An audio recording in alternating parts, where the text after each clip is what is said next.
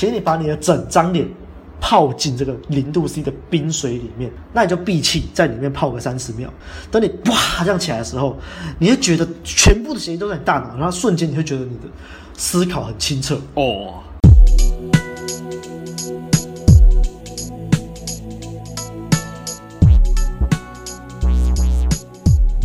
嘿呦，大家好，大家好，大家好，大家好啊！最近过得好吗？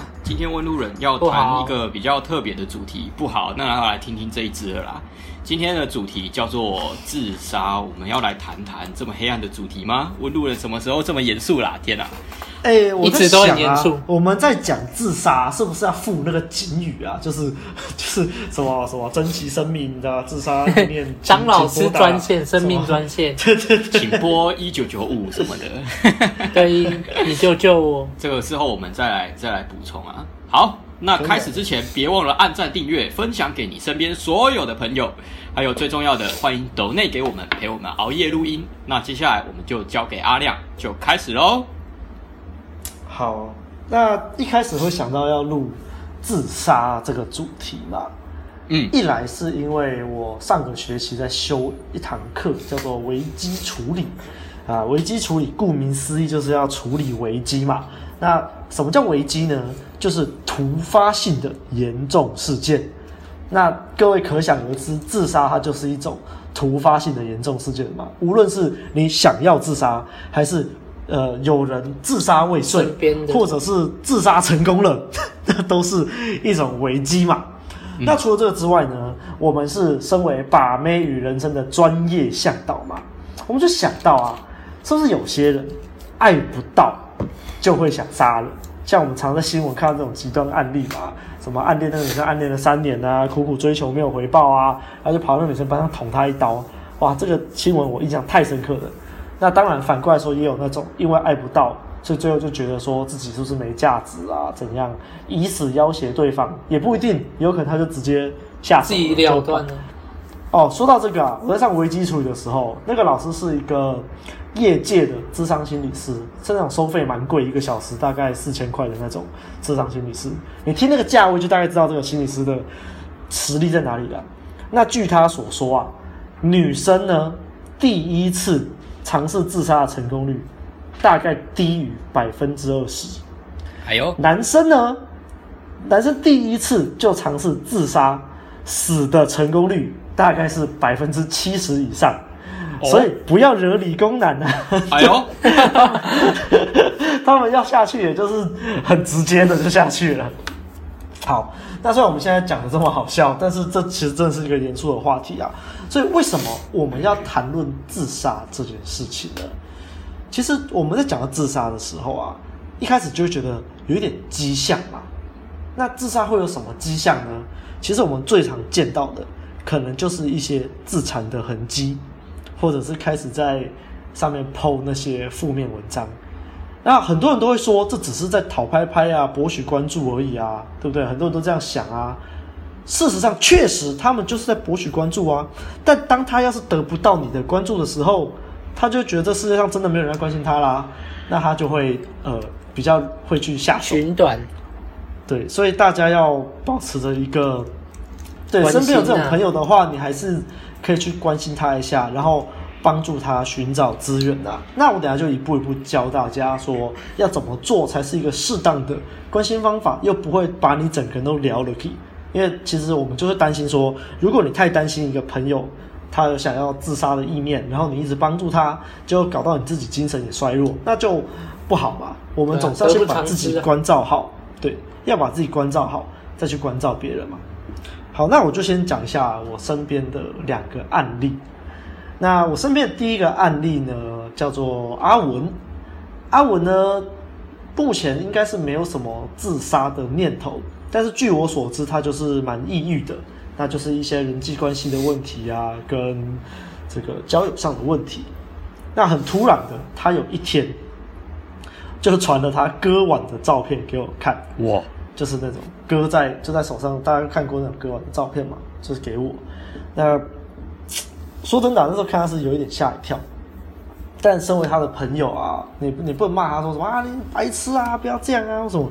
因为我们知道，这时候他是需要你的关注的。他说拍给你看呢，是是，而且我觉得大家要知道一件事情哦，割腕这件事情，其实很多人并不是想要割腕自杀，因为如果你要用这种方法去失血过多而死的话，痛苦。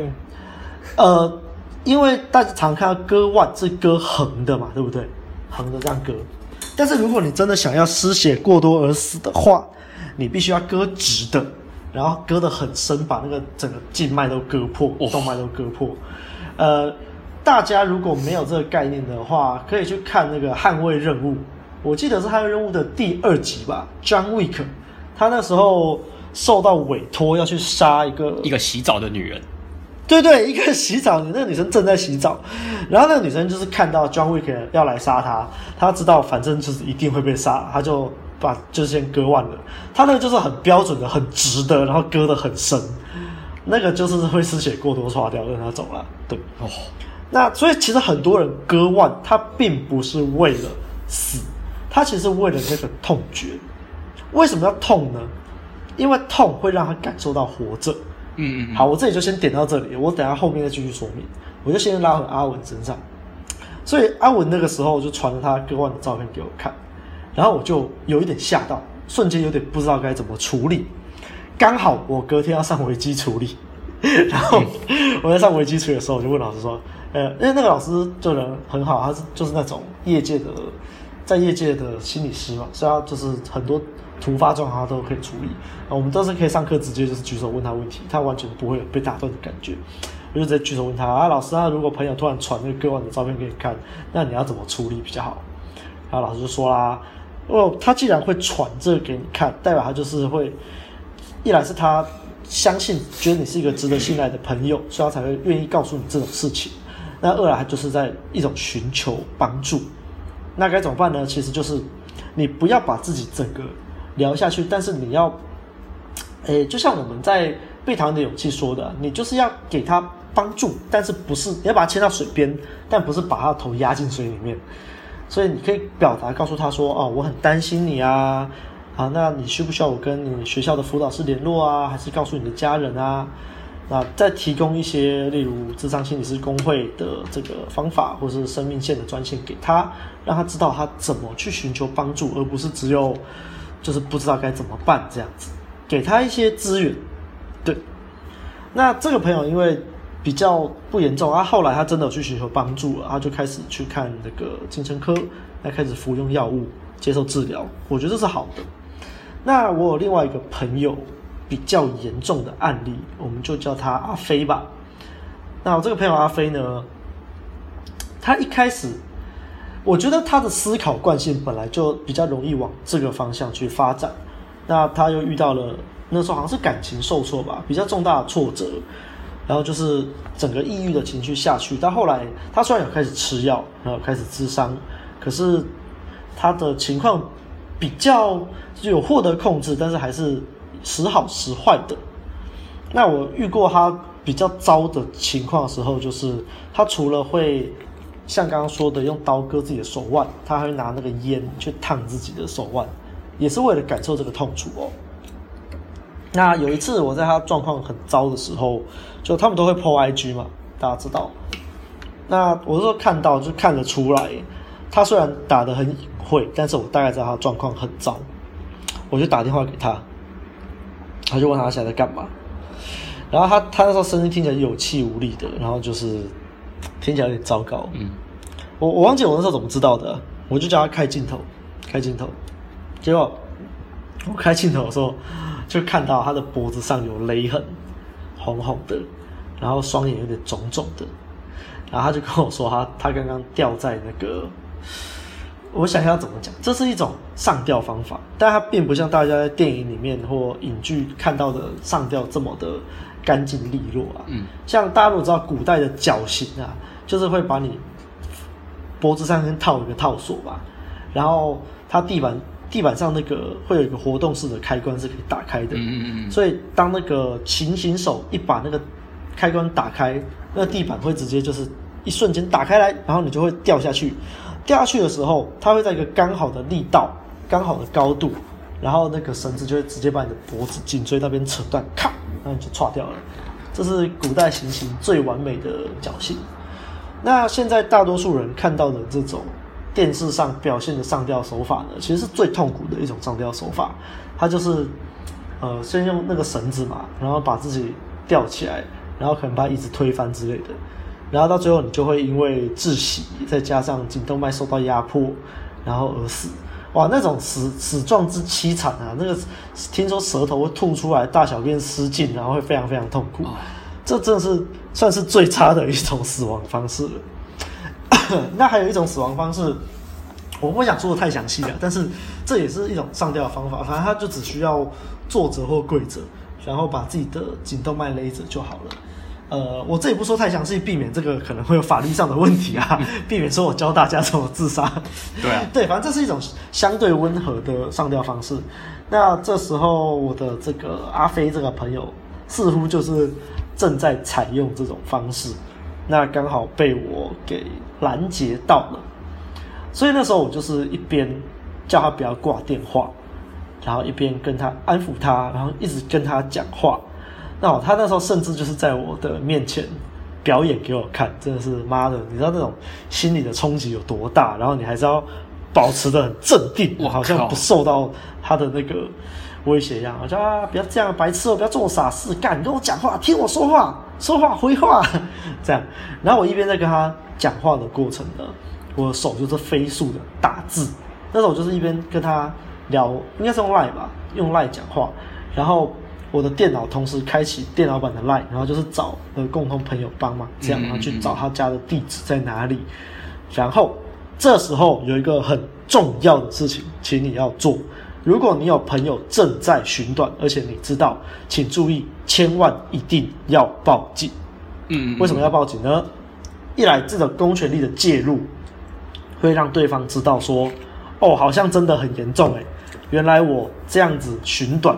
真的有警察会过来诶，他会知道这件事情的严重程度，而且重点是，很多想要寻死的人，他其实不想要麻烦到其他人，但是当警察来了，警察来了，然后可能还要跟他做一些笔录，跟他做一些调查，并且会通知他的家属，这对他来说就会给别人造成麻烦，他就会发现原来他要寻短会。造成这么多麻烦，然后也会发现说，原来是有这么多人这么关心我的。二来会让他的家属知道这些状况，三来就是他会留一些资料，就是如果你太多次被通报的话，会强制去精神科就医，那可能会被约束一个月、两个月的这种住强制住院这样子。那那个时候，就是我就真的请朋友叫警察到他们家了。然后阿飞回来就说：“是不是你报警的？”我说：“他什么？我不知道啊！你在讲什么？” 事后呢，大概过了两三个月吧，就是阿飞就告诉我说：“还好，这个我当初有报警，那还好当初有阻止他，所以他现在就是他后来就接受治疗比较稳定了，嗯，所以就活下来了。那我讲到这些啊。”我就想提一下我自身的例子，虽然我小时候也有曾经想过自杀这种事情，但我觉得我那种小学时候的这种想法，其实并不是非常的真的痛苦到想死，那只是一种呃想法而已。但是我自身最接近的呢，其实是有一段抑郁的那段时间，我有大概三个月，应该不到三个月了。大概一个月的时间是处在有点抑郁的状况，诶，在那个状况其实并不会真的发现这件事情哦。我跟大家形容一下那个感受，在抑郁的那段时间呢，我只是觉得啊，好像做什么事情都快乐不起来。嗯，就算我看那些搞笑影片啊、好笑的东西啊、有趣的事情啊，可能就哈哈两声，好像有点有趣，可是。它没有办法持久，它不是一个真正的快乐，不持久，它就是一种消遣。嗯，其实那种感觉就很像你的世界被剥夺了色彩那种感觉，好像就像灰阶，好像就是黑黑色、白色、灰色而已。那后来啊，我是一直到那时候刚好我外公过世了，我外公过世的时候，其实我甚至没有太大的感觉，就是那时候就觉得哦，好像很不真实哎，哦，外公居然走了。那是一直到我外公的葬礼上，那时候我发现北部跟南部的丧葬习俗好像有点不一样，因为那时候我外公是在北部办这个告别式，那那时候告别式会有一个瞻仰遗容的环节。诶，那我就是一直到这个瞻仰遗容的环节的时候，就是看到外公过世的脸庞，然后就是就整个脸就在那里啊，然后我的悲伤瞬间溃堤。哦，我发现之前它有点像是一个不真实的假假的那种感觉，瞬间就是被摧毁了，然后我就突然就是整个悲伤的情绪渲染着我的整个身体，就是爆哭这样哇，然后后来我就发现。干，我的情绪回来了，就是后面突然就是色彩就回来了。那所以我才发现我前阵子在抑郁嘛。那我说这是抑郁哦。那什么是忧郁？什么是忧郁症？什么是重郁症？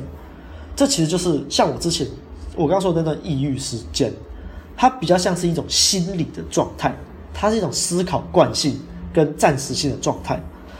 但是当你长时间处在这种状态的时候，就会造成你脑内的激素分泌出问题，通常就是你的血清素开始会分泌不足。嗯，然后当你这个激素分泌不足的时候，就算你经历像我刚刚那种突然整个人醒过来的事件，它没办法持久，因为你的激素已经分泌异常了。这时候你就需要配合药物的治疗，帮你把你的激素拉到正常的水平。所以这就是你的思考惯性会影响到你生理激素，这是缺一不可，这两个是混在一起的。那我们现在就来谈谈什么样的思考惯性会导致你抑郁。那我这里粗分成两种，第一种就是你没办法做自己，什么意思？这个社会啊，很多人是没有办法做自己的嘛。他可能一直在做自己很讨厌的事情，例如他读了一个自己不喜欢的科系，他做了一个自己不喜欢的工作，每天都很累，对这个没兴趣或者是很不擅长，但是硬着头皮还是要做。嗯。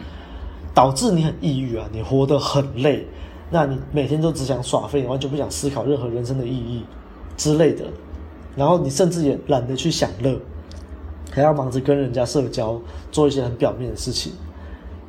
那你好一点的啦，就是你下班还可以去放松啊，看剧啊，笑啊，还不错。那惨一点的，就是会觉得说我这样活着到底有什么意义啊？那这就是我说的，你没办法做自己嘛。那为什么你会没办法做自己呢？就是因为太在乎别人的看法，太在乎这个社会的标准给你的框架。那这个要怎么解？详细的话就去听我们的人生指南之被讨厌的勇气哦。我们已经录了很多集，每一集都一个小时起跳，对，讲的非常非常的细。那这个就是从里面的，我没办法在这里简短的讲完，那就请你去听这个人生指南的部分。好，那第二种。思考惯性是什么？就是当你遇到突发事件的时候，通常是一些突发的让你应该要悲伤的事件。可是呢，我们现代人常常学着要把自己的情绪隐藏起来，我们不允许自己有悲伤这种情绪。所以，呃，在这个周牧之老师他写了一本那个情绪勒索很有名嘛，他后来出了第二本书叫做《关系黑洞》。里面有提到一个词，叫做情绪筛网。什么是情绪筛网呢？就是我们当这种突发的负面情绪来的时候，我们会用一个筛网把它筛住。你想要把这个负面的情绪给挡住，但是呢，负面的情绪是挡不住的。你就算用这个筛网把它挡着哦，你的这种悲伤还是会一点一点的渗透进来。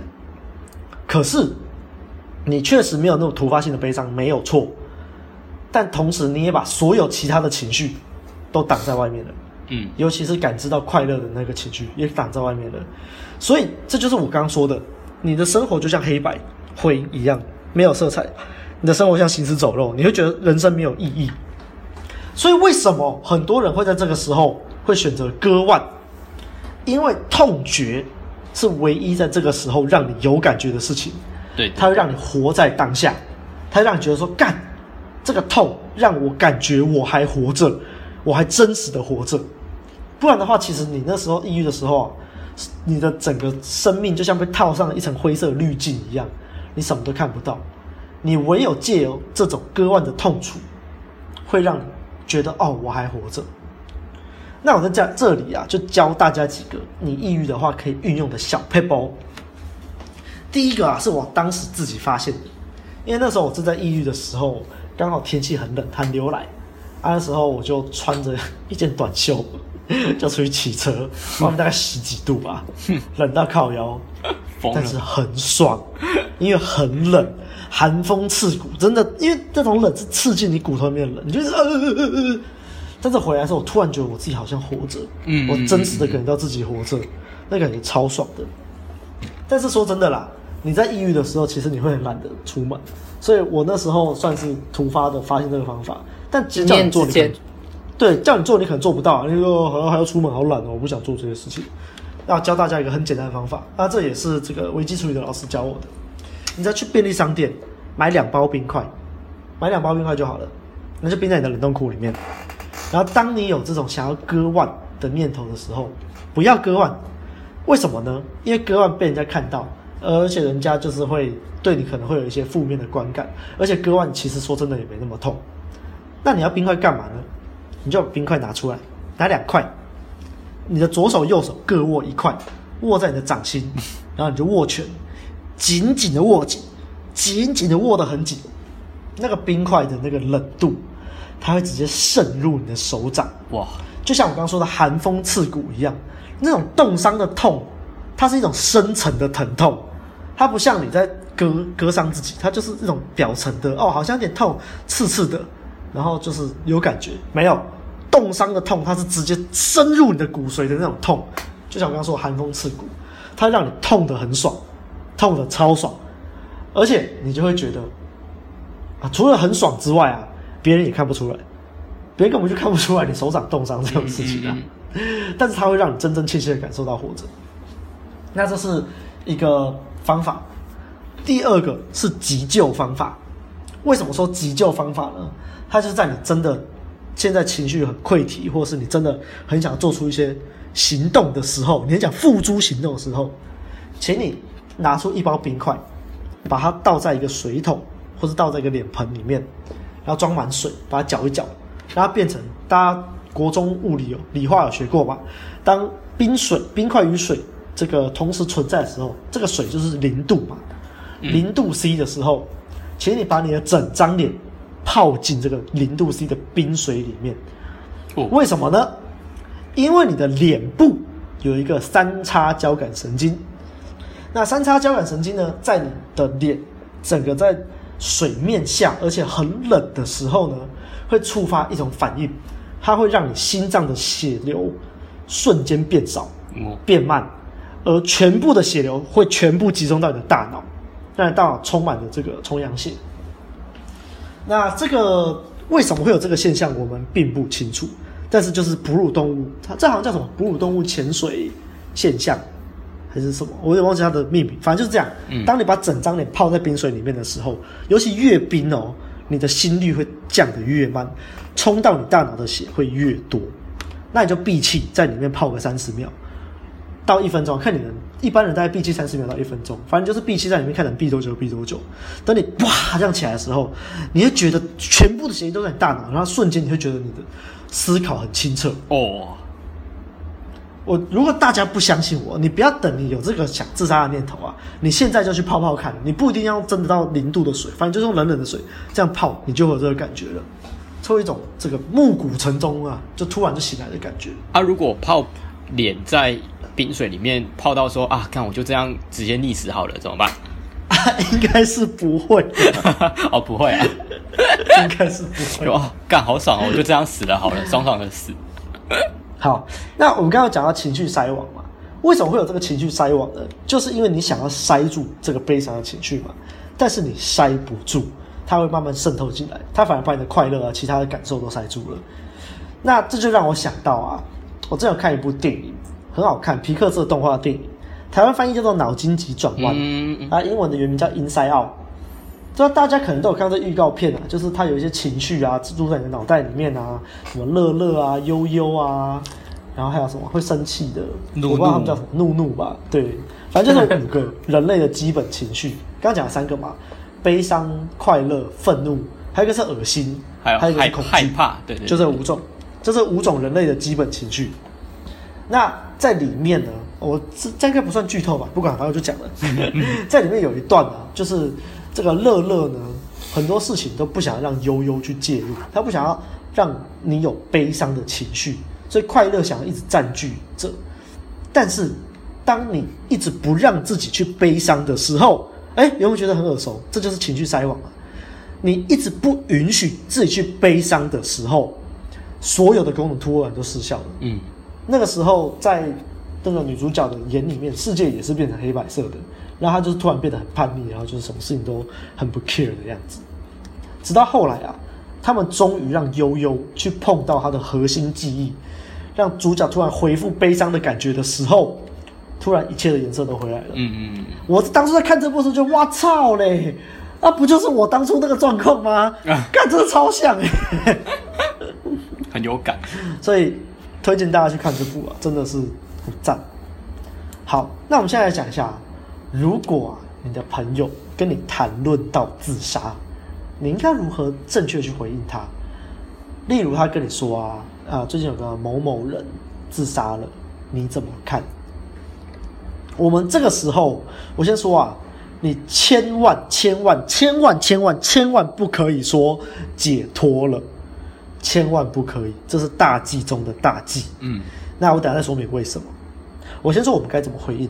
他如果告诉你说最近有某个人自杀了，问你怎么看，你可以告诉他，他是一个好人，但是他做了蠢事。他做了一个坏的选择，嗯，你可以去认同他的感觉，就我相信他一定是非常的难过，相信他一定是非常的过不下去了，他一定是很悲伤的，所以才做这种事情。但是他还是做是一件蠢事，你不可以认同他的行为，但是你可以认同这个感觉，嗯，你可以表达你的可惜，你可以表达你的惋惜之意，但是你千万不能说。他是解脱了，为什么嘞？为什么自杀不是一种解脱？这其实是一个很哲学命题的问题啊！为什么自杀不是一个解脱？很多人讲啊，我当初我也不是，就是我自愿来到这个世界上的，那为什么我不能自愿的离开这个世界上？我被很多人问过啊，嗯，很多人是问我说，为什么我凭什么不能去死啊？我就想去死啊，为什么不行？那这个时候我讲的不算数啦。我转述一下我们这个职业多年的心理师告诉我的，他说啊，自杀是一种误会。什么误会？哦，会去自杀的人，他要的是死吗？不是，他其实不是要死，他要的是不要继续痛苦下去了。啊，他想要在这个痛苦中解脱，但他不知道该怎么解决这个痛苦。他觉得太难了，所以他就觉得，我如果去死一死，这个痛苦就会解决了，我就解脱了。所以自杀不是一种解脱，它是一个误会。你以为你这么做，你就可以不再痛苦的误会。所以，为什么我们不该让他去自杀？我们为什么是？他们会说我们是不尊重他们的意愿，但其实我们不是不尊重他的意愿。我们是让子弹飞一会儿，我们从旁给予协助，让他知道说，除了去死之外，还有其他的方法可以解决这个痛苦。例如，很多人他其实不知道身边有很多资源可以利用，这是为什么社工存在啊？社工存在的目的就是帮助人们，这些比较弱势的人，去帮他们寻找他们有什么资源是可以利用的。例如，他经济上可能有困难。大家其实可以申请补助，但是他不知道，因为你看他每天光是烦恼三餐是烦恼不完的，他怎么会去钻研这些法律法条，知道可以申请补助这些事情？他不知道，或者他申请到错误的东西，所以他需要协助。那想自杀的人也是一样，他其实不知道有一些技巧，有一些方法可以去解决他目前的困境，他只知道如果去死可能可以解决他的这个痛苦，但其实不是啊，其实我们就是应该协助他。无论是透过服药让他的激素回到正常水平，透过智商让这个专业的咨商师与他谈话的过程中，去厘清他的问题点在哪里，那给予他需要的协助，或是给予他一些实质上的帮助，而不是就是让他去死了，然后就觉得事情好像解决了，不是这样的。不过啊，有一种情况下，我们的心理师说他会同意对方真的就是可以去自杀，是什么情况下呢？就是如果对方就是那种癌症末期的病人，然后每天都插管，非常痛苦，就算用那种鸦片类的药物，也只能减轻他的痛楚，但他还是每天都痛得要死。这种情况，就你除了死就没有其他的方法可以解脱，没有任何东西可以减缓你的痛苦的时候，因为这种时候就真的啊，你医学帮不上忙了，真的帮不上忙了。所以为什么有些人会飞去北欧国家执行安乐死，就是也是类似这种话题。但是你看，如果说哲学啦，你要不要死，能不能选择自己的死亡，这是一个哲学问题。但是我们说实际的，就是其实没有人是真的想要寻死的，人是为了想要解决痛苦。对，那很多想寻死的，他只是不知道该如何解决自己的痛苦而已。所以我自己还是呼吁啦，就是当你真的不知道该怎么办的时候，就是寻求协助。那无论是打这个一九九五。啊，我们到时候再把这个急救专线放在底下。OK，好，那大概就我想讲，大概就这样了。那大家就记住急救的方法了，就是那个冰块水啊，把你整张脸都泡进去，让你的三叉神经活跃，血液全部冲到大脑，还有握紧冰块，让自己感觉到疼痛的这个方法。OK，那两位有没有什么想要补充的？呃，我对于，其实我对于自杀，然后就是。我一开始，一开始就是还没有接触到阴能的时候，我就觉得自杀就是一件很蠢的事情。因为以前，以前就是我的我阿嬷就是都会跟我们在那边讲说啊，怎么会自杀？自杀其实也不会解脱啊。其实我从小就被灌输这种观念，嗯，就是自杀不好，啊，其实自杀更痛苦这样的观念。所以其实我从小时候我就觉得，哎、欸。就是会有一个深植的价值观，觉得说啊干嘛要去自杀？怎么会有？怎么会想要去这么痛苦的了决？就是解决自己。对，而且后来学阴了以后，就是面对一些别人的一些什么，其实我身边也很多朋友，就是那种有忧郁症的，或者是有一些精神疾病。那其实我都很能去同理他们，就是他们有那些。就是抑郁的困扰啊，还是说忧郁的困扰？所以每当他们来跑来找我聊天的时候，其实我都会，你就尽量跟他们聊天呐、啊。然后不管聊好的还是聊不好的，然后他们常常都会问问一句说：“哎、欸、哎、欸，我这样我一直这样讲一些不好的东西，会不会就是不太好？还是说你会不会听得很腻？”然后我说：“不会啊，你尽量讲。”其实我后来学到阴了以后，我觉得说，不管好的情绪快乐，还是说不好的情绪，就是悲伤、抑郁，其实我觉得那个都是情绪。就像刚刚阿亮有讲到，我觉得那是就是不要有一个情绪塞网，让你塞住了悲伤，然后连其他的感觉都塞住了，其实那非常的不健康。我后来就是遵从说，如果你真的很悲伤，那你就尽量悲伤，没关系。因为不管是快乐还是悲伤，那个都是情绪，它它的分类就是情绪。那我们人有情绪是一个很正常的事情。那我觉得不管是什么来的，都不要去拒绝它，因为我们这种华人文化里面就会说：“哎，干嘛哭？哭又不能解决事情。”这样常常都会说：“干嘛哭？然后干嘛让自己这么不开心？要快开心一点啊！”他妈，我真的觉得开心一点真的是屁话，因为你他妈你情绪来的时候，他就是很很真实的东西啊。你现在就是很不开心啊，你可能分手或是失恋，你就是很不开心啊。然后旁边就一个人说啊，下一个会更好啦。他完全这句话的意思就是完全在拒绝你的悲伤，完全是在抗拒你的悲伤。所以这个人听到这句话，他会觉得说干他。他也不懂我啊，他就是在拒绝我啊，或是有一些人会觉得说啊，这样也不好，这样也不好，他就把这个悲伤快点就排掉，但是我常常在讲，你把这个悲伤排掉，你以为排掉没有？它一直存在在你的潜意识里面，那你会越来越累积，越来越多，越来越多，直到有一天，你就会像阿亮刚刚讲的，你突然觉得这个生活没有色彩，没有感觉，你会觉得自己很虚假，然后身旁的一的事情很虚假。其实我也有一一小段的时间是这样，就是呃。国中的时候，然后第一次失恋的时候，其实我也觉得蛮那个，蛮虚假的，因为那是我第一次失恋，然后我不知道该怎么办，然后我又觉得说，诶，我好像已经没有再再也没有任何机会，就是可以有人喜欢我，或有人爱我，因为我那时候的心态就是很以前那一种嘛，就是抑郁寡欢的那一种。哎、欸，我想补充一下，就是你讲到说你国中的时候第一次失恋，所以让你很抑郁寡欢嘛。你知道很多大人或是别人听到，他们就会在那边讲说啊，不过就什么事情而已啊，你不用这样，哦、这就是完全是没有同理，然后就是以自己的经验去觉得别人的事情，例如他们说什么啊，什么什么都经历过了，你那个没有什么啦，啊，小事情而已啊。可这种事情就。对当事人来说是大事的，那就是大事。对啊，像维基也是这样啊。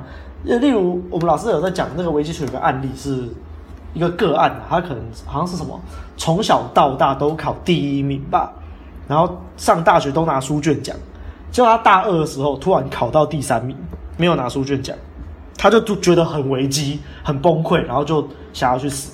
你听了可能会觉得很夸张，干啊，这有什么好那个的？可是只要对当事人来说是危机，当事人觉得很严重，那就是严重。嗯，所以千万，我们读者应该、听众应该不会啦，但是还是劝导大家不要你拿自己的经验去觉得别人的事情没有什么。对，这个这件事情超重要。你绝对不要拿你自己的经验，然后遇到别人的事情的时候，那你就说哦，事情有什么啊？就是再找下一个就好啦。哦，那个真的是。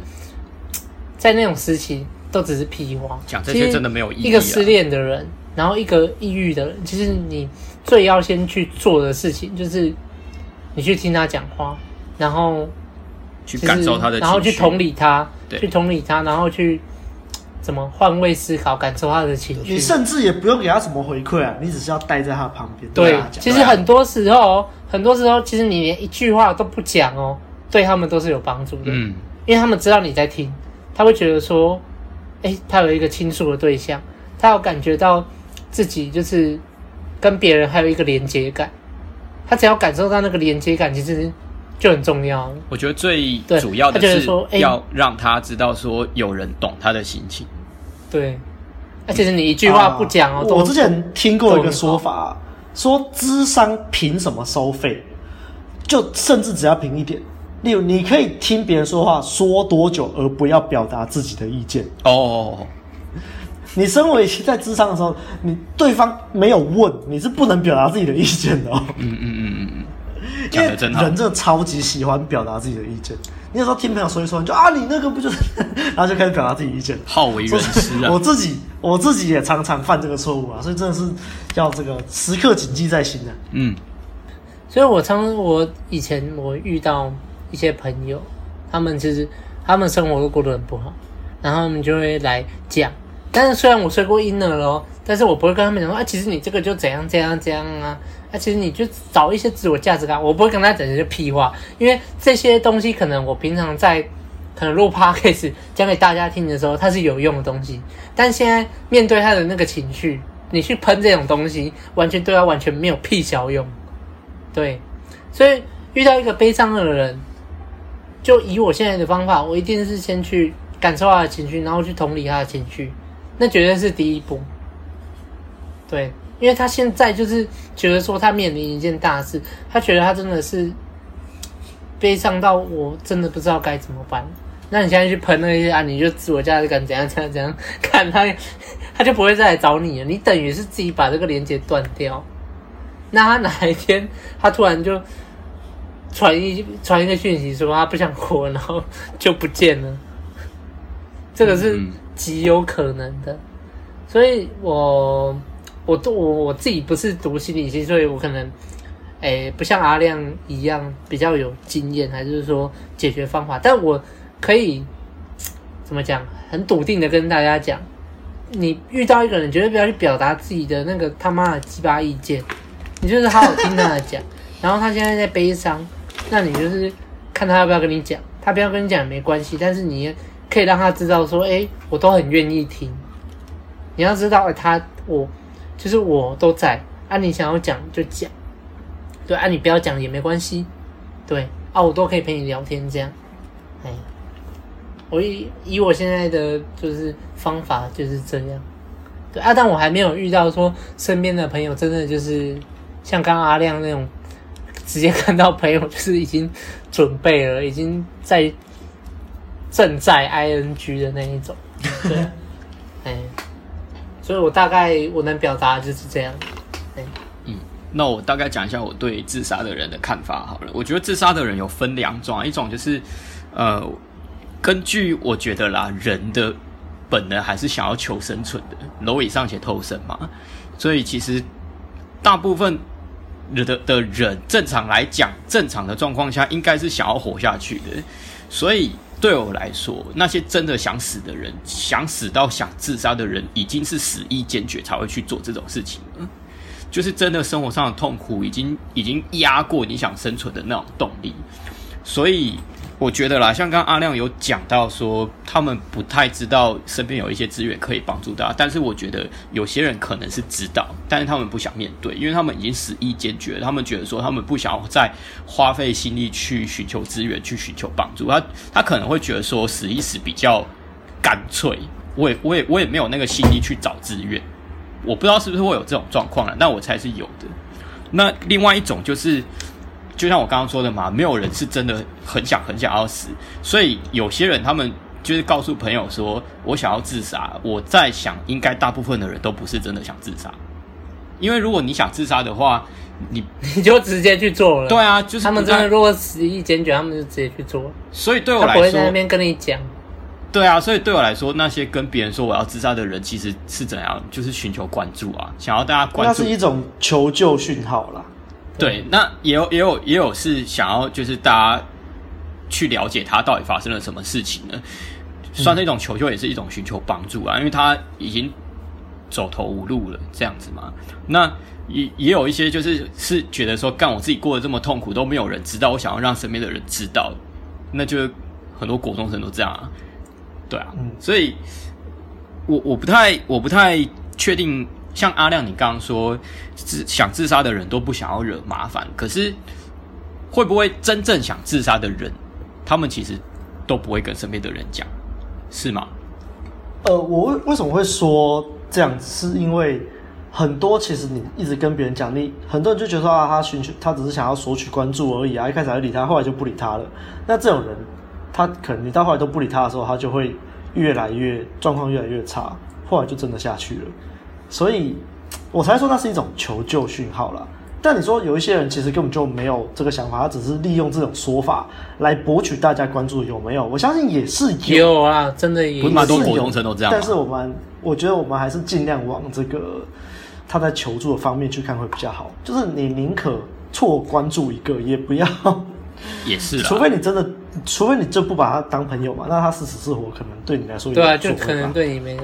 可是我真的觉得说，宁可就是多关注一个人，但也不要就是往说，哎、欸，他是不是其实只是在博取人家的反应，嗯，还是只是在吸引注意力？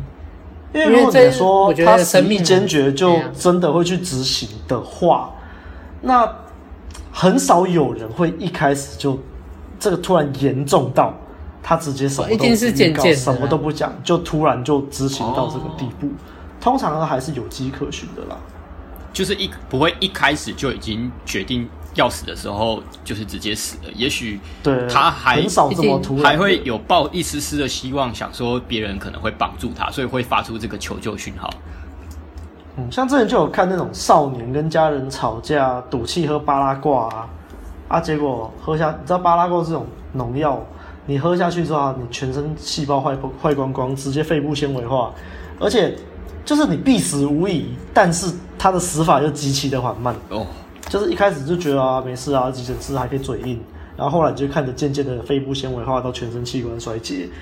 那个，所以为什么那时候会说禁止禁，希望政府会禁止使用巴拉挂啦，因为就是会有这种憾事发生。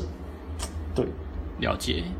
哦，那你让我想到之前我在高中做行政的时候，确实有一个学生他自杀前确实是有发出警讯啊，只是嗯，真的我不确定是当时老师们没有留意太多，还是就真的没有办法了。但是那那学生后来还是跳楼自杀了。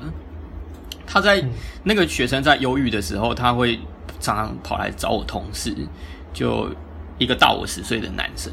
然后 那个女生她其实私生活就还蛮乱的，然后也是因为感情啊，然后家境的关系很糟，所以她常常要跑辅导室，然后也会跑来教处。对啊，那我因 为那个时候那个女生就在我隔壁。同事那边，然后他就一直跟我隔壁同事一直说他想死，他想死这样。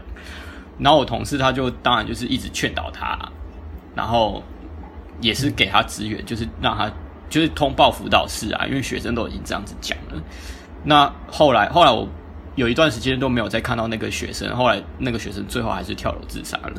所以就照你刚刚那样讲，确实啦，就是他是真的很想死，没错，但是他在。自杀之前确实是已经有发出警讯的啦，只是说，嗯哼，也不知道中间处理的怎么样子，最后对，也不知道这个转介的过程啊，介入的力道够不够，啊，这个这个我们也不会知道，只对啊，有时候真的没有办法，啊。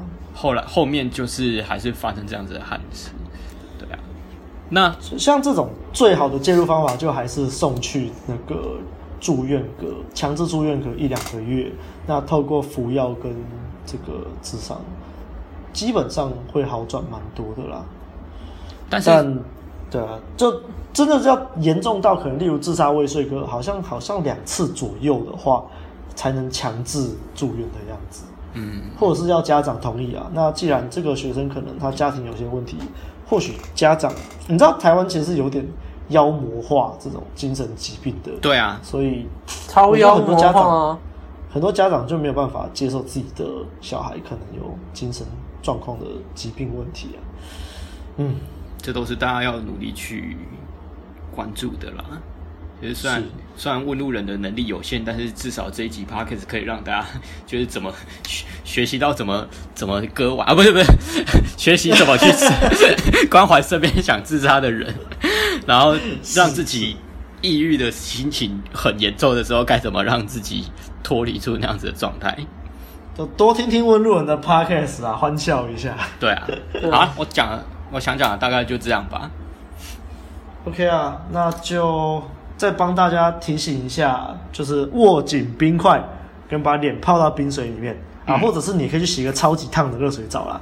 但你洗出来，别人只会觉得说你洗了一个很舒服的澡而已。其实你在里面把自己烫得快死掉，然后你就觉得活着真爽。是啊。OK 啦，那 OK 有点沉重的一集啊。嗯，希望我们的听众不会有遇到抑郁的一天呐、啊。那真的遇到了，也欢迎找我们聊聊。啊，如果身边的人有寻求帮助，这样子啊。好，我们会把那个说的专线放在下面。身边的人有那个，身边的人有这种的，你还是多陪他聊聊天。对啊，多陪他聊聊天。其实我常常我都知道，说有一些我的朋友啊，他们是属于比较容易抑郁的。那其实我。我的方法，我有时候想到，一想到，我马上都打电话给他们，然后跟他们聊天。我说啊，你最近怎样，或者怎样？然后，但是我我不会讲到说，哎，你最近有好一点，还是怎样？没有，我就是在那边跟他干活。啊，你最近怎样啊？然后千万不要让对方觉得你在同情他，哎、嗯，这同情跟同理差在哪里？同理是平等的人对人的交流，嗯、同情是你觉得他比你低一阶。对你去去同情他啊、哦，你还好吗？那种啊，对，真的不要，真的绝对不要。我都是直接打过去，然后就像朋友一样的口吻，然后只是就是打说啊，你最近怎样，工作怎样啊？哦，对啊，然后我就跟他讲说我在干嘛，怎样怎样怎样怎样。其实有时候一通电话，你知道有多重要吗？嗯，你就真的整个人很就是已经很失意，然后突然有个朋友都过来打电话，打电话过来，然后跟你在那边讲讲，然后其实讲完他那个情绪会被带动，他就突然哎、欸、觉得说，嗯，好像也没到那么糟哎、欸，而且他知道说这个世界还是有人在关心他的，对，嗯、所以我很我觉得我很重视联络感情这一块，对，所以我觉得我们一直倡导啦，就是你对这个世界还是保持着一个友善的心。你知世故而不世故，才是善良的成熟嘛。那因为很多人学了红药丸之后，那根本就不叫红药丸觉醒。有些人是红药丸中毒，哎，他会觉得说：“哦，我就是要硬，我对身边所有事情都要硬，对所有朋友都要很硬。那些不够格当朋友的，就不要当朋友。”妈的，真的有病！操！大概就这样了。哎，我我做个总结的结语啦。面对要自杀的朋友，我们就是。付出关怀，不是要给对方意见，而是要让他知道有人懂他的心情，有人还可以理解他，陪陪他。第二个就是，如果你要自杀的话，麻烦把想要拥抱死亡、想要拥抱死神的勇气，转换成面对痛苦的勇气，就这样。好了，那这一集就到这边，OK 啦。那喜欢的话，记得按赞、订阅、分享给你身边所有的朋友。然后，当然也可以留一些言在这个 Apple Podcast 底下留言给我们，或者是 First Story 也可以，或者是你也可以透过 First Story 的抖内机制抖内给我们，然后在那个功能也可以留一些言啊，问一些问题啊，那我们都会回复你。那大概就这样啦，好，那大家就下周见啦，下周见，拜拜，拜拜。